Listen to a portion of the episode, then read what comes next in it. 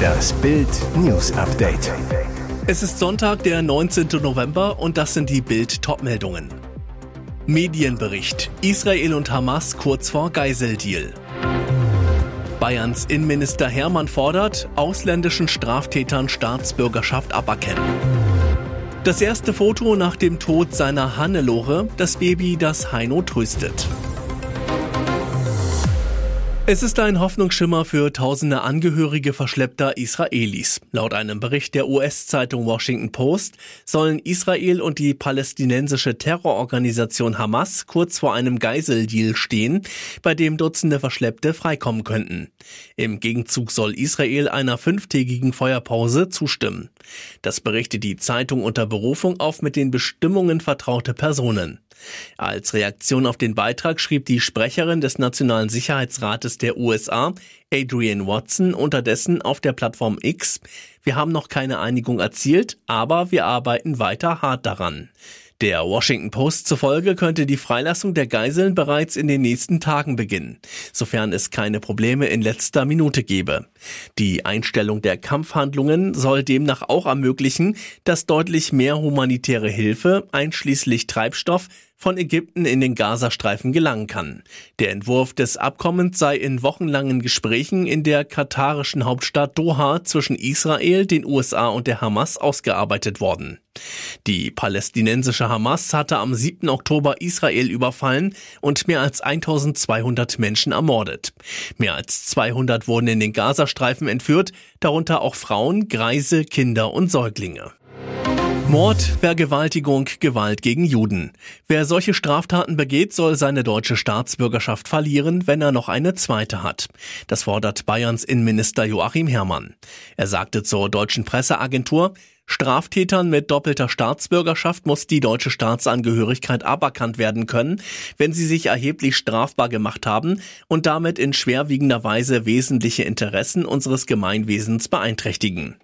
Wer derartiges verübe, solle sich nicht mehr auf die Privilegien der deutschen Staatsbürgerschaft berufen können, so Hermann. Stattdessen müssten diejenigen, deren weiterer Aufenthalt die Interessen unseres Gemeinwesens schwer beeinträchtigt, in ihre Herkunftsländer zurückgeführt werden können.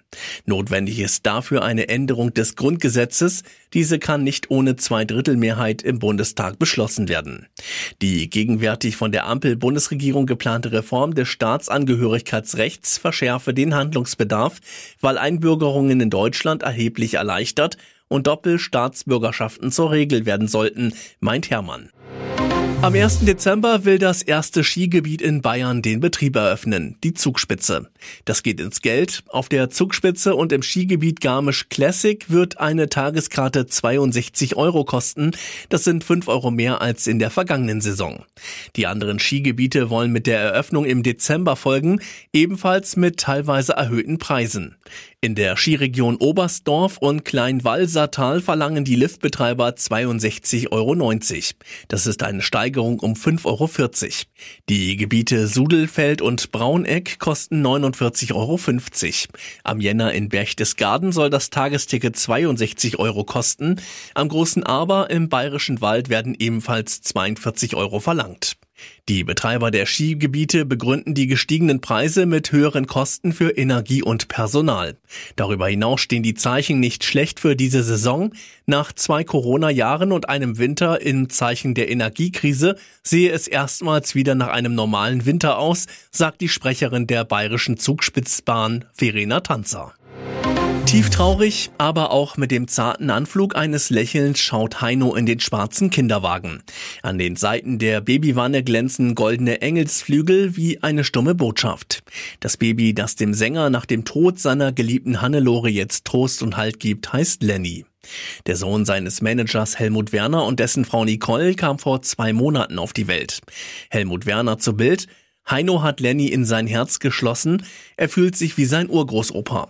Weil seine Geburt und Hannelores Tod so nah beieinander liegen, erkennt Heino darin den Kreislauf des Lebens. Das gibt ihm Trost.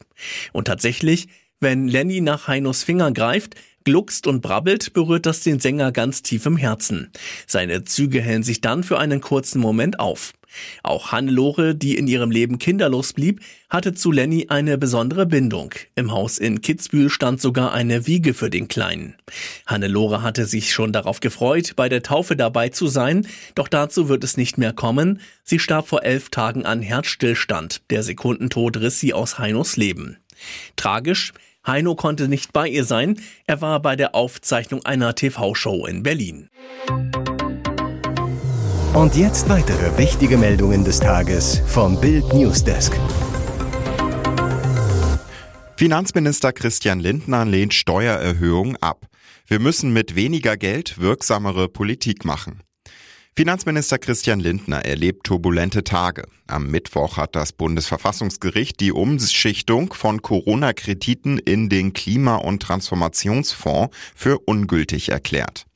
Lindner fehlen jetzt 60 Milliarden Euro, die für Projekte zur Energiewende eingeplant waren. Gestern forderte SPD-Chefin Saskia Esken das Aussetzen der Schuldenbremse. Im Bildinterview erklärt der Minister, was das Urteil für den Haushalt und die Zukunft der Ampel bedeutet. Bild hat gefragt, können Sie versprechen, dass es keine Steuererhöhung mit Ihnen gibt? Lindner, mehr noch, wir entlasten die Menschen. So bleibt die Mehrwertsteuer auf Gas länger niedrig, die Stromsteuer sinkt für das produzierende Gewerbe. Vor allem aber werden wir bei der Einkommensteuer um rund 15 Milliarden Euro entlasten. Zum Beispiel wird der Grundfreibetrag von 10.908 auf 11.784 Euro steigen. Der Kinderfreibetrag von 6.024 auf 6.612 Euro. Die arbeitende Bevölkerung habe ich im Blick. Es darf nicht sein, dass in der Inflation nur Sozialleistungen steigen. Das ganze Interview lesen Sie auf Bild.de. Masked Singer startet mit Schlagersensation. Im Okapi steckte eine ESC-Legende. Auf sie kam keiner. Die Masken sind wieder los. Am Samstagabend startete die bereits neunte Staffel von The Masked Singer. Moderator Matthias Optenhöfel begrüßte die Jury, wie immer mit dabei Moderatorin Ruth Moschner. Als neues festes Jurymitglied durfte Sänger Alvaro Soler miträtseln. Moderator und Experimentierfan Jenke von Wilmsdorf war als Gastjuror dabei. 78-jähriger ESC-Star steckt im Okapi. Das Tier aus Afrika präsentierte sich als farbenliebender Einrichtungsfan. In den Hinweisen verriet das Okapi jedoch, dass es seine Farben nicht immer hatte. Ich selbst und alles um mich herum wirkte farblos. Erst ein Regenbogen verhalf dem Tier zu einem glücklicheren Leben. Auf der Mask Singer Bühne performte das Okapi den Song Aiko Aiko und sorgte damit bei Jenke von Wilmsdorf für eine erste Eingebung. Das ist eine Grande Dame. Die Reaktion fiel dafür umso überraschter aus, als sich das Okapi am Ende der Sendung den Kopf absetzen musste. In Erscheinung trat ESC-Star und Sängerin Katja Epstein. Mit Grand Dame hatte Filmsdorf also recht. Das Publikum jubelte, während Obdenhöfel direkt ein Kompliment parat hatte. Wie fantastisch du aussiehst, Katja. Die hatte jedoch unter ihrem Okapi-Kopf harte Arbeit geleistet, wie sie erklärte. Das war eine schweißtreibende Sache. Ein großes Lob richtete Epstein an das Kostümteam der Show. Das ist ein Kunstwerk. Teuerster Whisky der Welt versteigert. Weltrekord. Diese Pulle ist mehr als zwei Millionen wert. Diese Summe schlägt dem Whisky-Fass den Boden aus.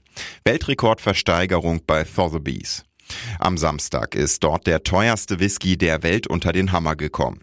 Die Flasche The Macallan 1926 Adami erzielte unglaubliche 2.187.500 Pfund, umgerechnet etwa 2,5 Millionen Euro. Das britische Auktionshaus teilte mit, es handle sich damit um die teuerste jemals versteigerte Spirituosen- bzw. Weinflasche. Schon bei der Auktionsankündigung vor wenigen Wochen hatten Whisky-Fans Schnappatmung bekommen. Der damals geschätzte Preis wurde nun noch deutlich übertroffen. Johnny Fowle, der für Thotheby's wertvolle Spirituosen bewertet, probierte vor der Auktion einen Milliliter des Tropfens und erklärte nach der Auktion, der Macallan 1926 ist der Whisky, den jeder Auktionator verkaufen und jeder Sammler besitzen möchte. Fowle sagte, der Rekordverkauf sei für die gesamte Whisky-Industrie von großer Bedeutung. Nach der winzigen Kostprobe hatte er geurteilt. Er ist sehr reichhaltig, hat das Aroma vieler getrockneter Früchte, wie man erwarten würde, viele Gewürze und viel Holz. Er ist 60 Jahre in dunkler europäischer Eiche gereift, wie man an der Farbe erkennen kann. Das ist kein Whisky, den man auf die leichte Schulter nehmen sollte. Pleite gegen B11. Die Frustnacht von Berlin.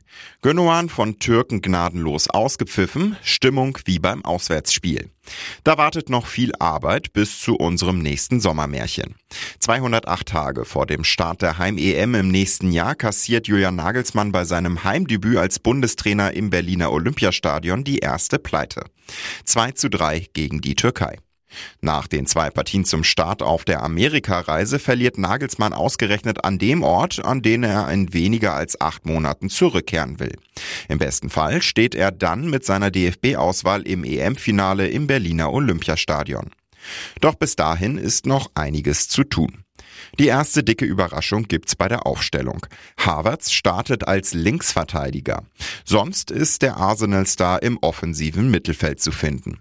Zunächst geht das gewagte Experiment auf. Fünfte Minute. Henrichs spielt einen perfekten Steilpass auf Sané, der in der Mitte querlegt. Dort muss Havertz nur einschieben. 1 zu 0.